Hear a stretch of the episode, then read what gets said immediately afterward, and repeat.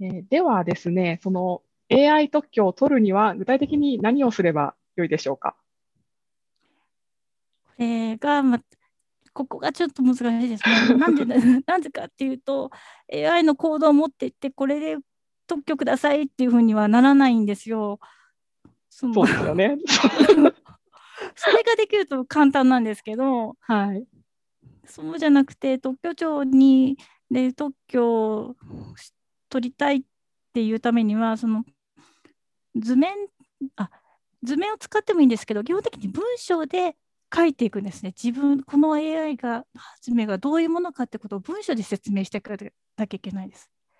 で、うん図面っていうのはフローチャートとかなんですけど、はい。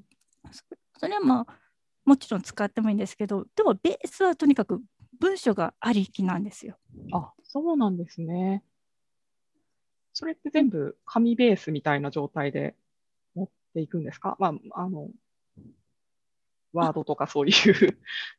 そうそう。あの、基本的には、あの、わ私たち特許事務所だと、そのオンラインをのシステムを持っていあて、ーちゃんとはい登録して、で識別番号とか全部取ってるんですけれども、はい。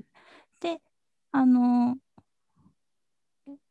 もし、例えば個人の方でされるんであれば、そうそう、あの、プリントアウトしたものを持って行って、窓口に持って行ってってこともできるのはできるんです。ただ、うんあの電子化手数料って言って別の手数料取られちゃうんです そうなんですね。そうそう。あやっぱ電子、電子文章で持っていくべきなんですね。本当はそっちが好ましい。でも個人の方が自分でしようと思ったってそんなオンラインのシステムとか持ってらっしゃらないじゃないですか。うん、そうですだかね。ら全くそのそういう道が閉ざされてるわけじゃなくてちゃんと窓口に持っていくというやり方、まあ、もちろん郵送でもいいんですけどええやり方はあるんです。なるほど。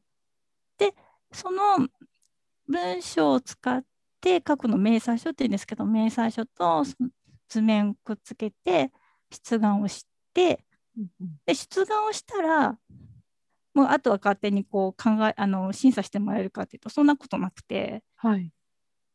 出願するじゃないですかでそれ特許取りたいから出願するんですけれどもはい。そのためには審査も当然してもらうつもりになってるじゃないですか。そうですね。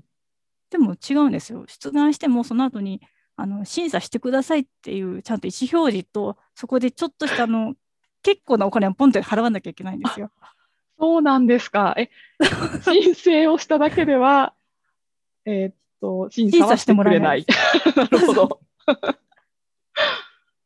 ああ、また別、あ、申請は申請。で、そう審査をしてもらうには、また審査をしてくださいという意思表示と、あと、えっと、まあおお金お金が 必要になるわけですね。必要です。でで特許の出願するだけだと特許庁には1万4000円だけ払えばいいんですね今。はい。審査をしてくださいっていうその時に審査請求って言うんですけれどもその時の費用がちょっとかかるんですよ。10万ちょっとものあの何件あるかとあのどのぐらいのボリュームの出願なのかとかあとうん個人なのか大きい会社さんなのかでこう減免とかちょっと減減個人さんだと減額してもらったりできるんですね。あ、免除とかもあるんですけど、うんうんそうそういう出願人さんのその属性とそのボリュームによって審査の請求量がちょっと変わってくる。でも、まあ、10万ちょっとぐらいやっぱり基本かかってしまうので、うん、ちょっとそこが大変かなっていうのが一つありますね。それは通るかどうかには全く関係がなく、その金額がかかかってくるそうということですよね。そうです。で で、頑張って今度審査請求しました。そうすると、特許庁の審査官の方が、あの今あるもの、似たようなものがないかなとか全部調査してくださった上で、これとこれ、これと今回出したものって似てるんじゃないですか？とか、これ見たら今回の簡単に思いつけるんじゃないですか？とか、そういうのをご意見くださるんですね。それ拒絶理由って言ってるんですけれども、ええそれが出てきたら、あ、もうダメだっていうわけでは全然なくて、いや、あ、そんなことないですす。あ、そうなんですよ。ね。こっからが勝負なんですよ。あなるほど。はい。こっからなんです。で、いや、違うんですよっていう主張も当然しますし、はい。一方でいや言われたことは確かにそうかもっていう時にはじゃああの今あるものとそのこれと似てるでしょって言われたものと違うっていうためにじゃあもうちょっとこう特徴になることをくっつけるさっきの話だとその気温をくっつけてたじゃないですかはい。あの水力発電所のはい。水力発電量システムの話だと気温がくっついたからあの特許されますってなってたけどそれにさらに何があるんですかね？あのしあ例えば上流の山の植生ですね。多分ブナの林って保水力が高いとか言うじゃないですか。そうなんですか。なんか聞いたことあるんですけど、私も今 思いついて適当に言っただけなんですけど、例えばもしその針葉樹林帯とブナの木とかその広葉樹とかで保水力が違う、植植生によって違うってなったらパラメーターに上流の植生とかもし入れちゃったりしたらなるほど。今あるものは気温までしかなかったとしたらいやうちのはじゃあさらに植生入れたから気温だけじゃないっていうのを主張して、あ確かにそうだねって言ってもらえたらさっきの特許あの拒絶理由に当たらないみたいな判断になるかもしれない。なるほど。特許拒絶理由が来ても、それを覆すロジックがあれば、そのまま通るかもしれないということなんですね。はい。ほど。でもなかなか一般の人にそれをやる、なんて言うんでしょう。それをや、やるロジックというか、やり方というか、あの、うん、難しいですよね、多分。そうですね。そ、そこが、もしかしたら私たちあの弁理士がお手伝いできるところじゃないかなとは思います。うん、なるほど。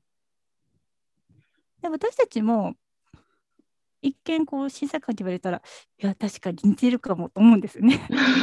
ああれ？あ似てるかもって思うこともやっぱり何何件かには一件はそういうことあるんです。うん、でそれで発明者さんにあの似てると思うんですけどなんか違うとこありませんかって聞いたりするんですよ。たら、うん、じゃあこことここは違いますなんて教えてくださる時もあるんですね。そしたら、はいあこことここが違うっていうことでじゃあこんないいことがあるっていうようなそこのロジック効果っていうんですけど、効果えを主張するにはどうすればいいかなっていうのを割と考えて発明者さんにじゃあこういう言い方だとどうでしょうとか提案して一緒に発明者さんと反論を作っていったりもするんです。ああ、なるほど。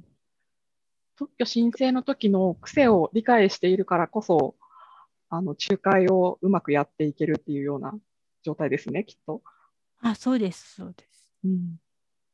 うんまあ、それでやっと取れるかなって感じでだからあの手続きはやっぱりちょっと大変かもっていう気はしますね。そうなんですね。うん一般的に一件の特許の申請で、まあ、特許が取れるまで、どれぐらいの時間がかかるものなんですか？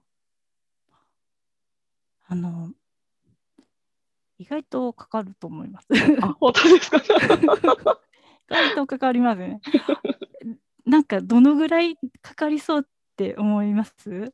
え、意外とかかるんですよね。意外とかかる。いや、1ヶ月とかそのぐらいで取れるのかな？なんていうふうに思ってたんですけど、意外とかかるっていうことは3ヶ月とか、うん、それは出願してからですかね。はい、出願してから。ああ、多分ね、オーダーが違うかも。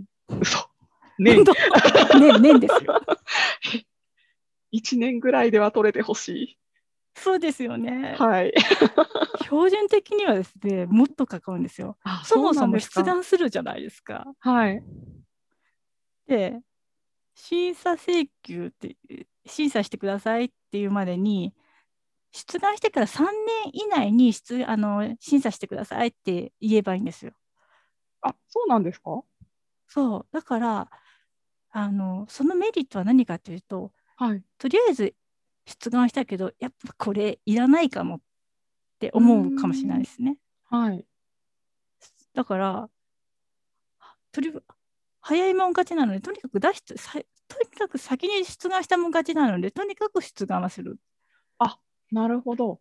出願を先にした方が、実際に、えっと、特許の、えー審査をしてくださいって早く言った方よりも有利なわけですね。そうそう、そうなんです。うーん、なるほど。あじゃあ、とにかくアイディアベースでも出しておかなければいけない。そうなんです。ああ、ああ、すごくあの、腹落ちしました、今。なるほど。うん、で、出して、本当にこれ、自分の会社にとって必要なのかなって、どうかなっていうのに考えるのに3年ぐらいは猶予があって、3はい。年目ぐらいになる前に、あ、やっぱこれ、権利化しとこうと思って、しえーじゃあ審査請求っていうのはさっきのしますよね。はい。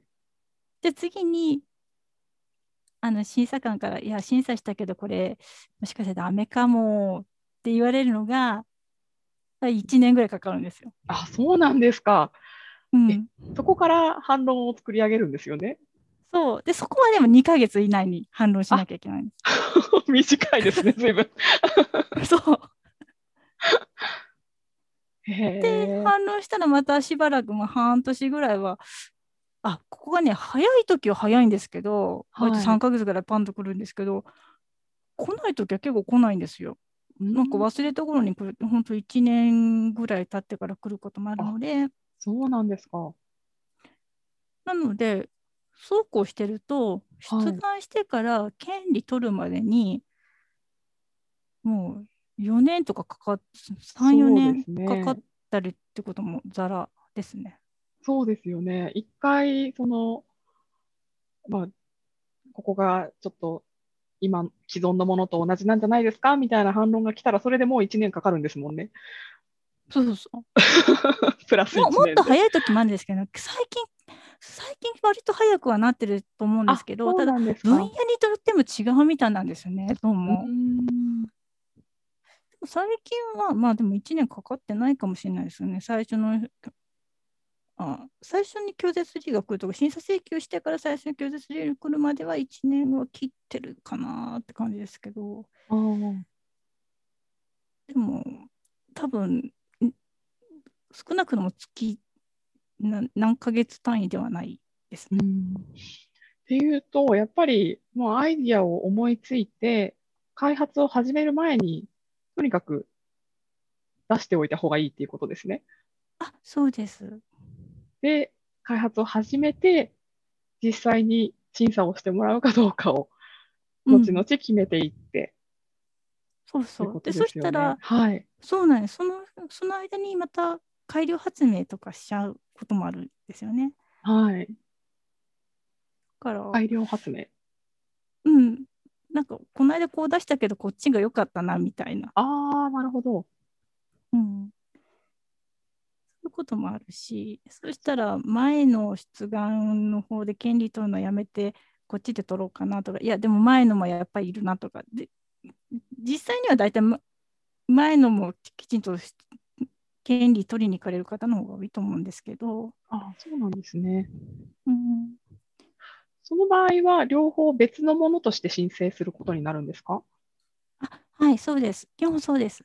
あそれで、えっと、まあ、前の出願をしてから1年以内、国内優先権って言い方するんですけど、前の出はい願してから1年以内だったら、前のと合わせて一度、一つの出願にまとめて出願し直すとかもできるので、そうなんですね。そういうね、なんか、いろんなこう特例じゃないんですけど、こうやった方がいい手続き上いいよねっていうことがちょこちょこあるので、はい。それを全部こう包括的に知って自分で動くのはちょっとしんどいかなっていう時には、うんあのやっぱ専門家にちょっとこれはどうでしょうって聞いてみるのもいいと思うし、うんまあそんな感じですかね。うんちょっとその辺でね私たちは役に立ててるかなって感じですか。はい。あの、今聞いていて、もし自分が特許を出願するときには絶対に弁理士さんを頼ろうと思いました。ありがとうございます。はい。ちなみに、あの、特許っていうのは、あの、まあ、もちろん全世界であるものだと思うんですけれども、えっと、に、日本の特許は日本のものっていうことですよね。そうです。これは、あの、海外でも、あの、日本人ですけれども、やっぱり海外で、あの、特許出願をしたら、あの、特許っていうのは取れるものなんでしょうか？あ、取れます。あでも、うん、そうなんです。取れます。うんうんそれは、はい。何んごめんね。ああ、どうぞどうぞ。どうぞ。あの、ちなみに、あの、海外で特許を取るっていう時には、あの、国内よりもハードルが上がる気がするんですけれども、そうですね。上がりま、あ、上がる。うん。上がるかも。こまず言葉の壁もあるし、そうですよね。そこが大きいですね。あともう一つ、あの、特許する、しないの判断って、その国が決めていいことなんですよ。ああ、そうなんですね。なので、日本で取れた発明、あ、特許が取れても、同じものをアメリカに出したからといって、うん必ずしも特許されるとは限らないうーん、あ、ですそね。うなんですか。はい。へえ、だから、壁は2つあるんですよね、そこ。言葉の壁と。法制度の違い。ああ、なるほど。最近だと割と、まあ、国内で特許出願をして、同時に海外にも出願をするっていう方は増えていらっしゃるんでしょうか？あ、ありますね。あの、PCT 出願っていうのを使うんですけど、PCT って特許協力条約っていうんですね。で、はい。それは、例えば日本に出願して、アメリカでも特許を取ろうと思って、アメリカに出願しようとすると、基本的には英語で出願しなきゃいけないんですね、アメリカは。はい、そうですよね。で、ドイツだったらドイツ語なんですね。うーん。で、タイならタイ語で。あタイ語。はい。そしたら、日本で発明をして、はい。同じ日にアメリカとドイツとタイに出願しようと思ったら結構大変ですよね。いや、なかなか大変ですね、それ。そうそれであの PCT 出願って国際特許出願とか言い方してるんですけどもはい。あのあ、えっと、あの国際出願って言い方してるんですかね国際出願ってして言い方するんですけどもはい。あの日本語で PCT 出願っていうのを日本の特許庁に対してするとはい日。本の特許庁はとりあえずその PCT っていう条約に加盟している全そこ条約加盟国については日本に出願した日を出願日として認めてもらえるんですね。そうなんですね。ああ、それはすごい。さっきの、うんうん、でその後とりあえず出願日を確保してじゃあ英語に翻訳しようとかドイツ語にしようとかいろいろできると。なるほど。ますます特許はとにかく出願しておいた方がいいということになりますね。そうですね。でも、え、はい。うん、はいどうぞどうぞ。あ、ごめんなさい。えっと、AI の業界というと結構動きが早いのかなというふうに思っていて、うんはいやっぱりそれってういうのは海外も同じ、まあ、もしくは海外の方が早いかもしれないなとちょっと言ってて思ったんですけれども。ああ、そうかもしれないですね。あの特許のどこの国が何件出してるかっていうの統計も特許庁が出してくれてるんですけれども、はい。それを見ると明らかに中国とアメリカが多くて日本がす結構少ないんですね。なるほど。うん、だからどっちあもう中国が今一番多い状態なので、ええ、ええ。うん、多分向こうの方が動きが早いんじゃないかなとうーん。いう気はします。我々も頑張らなきゃいけないですね。そうですね。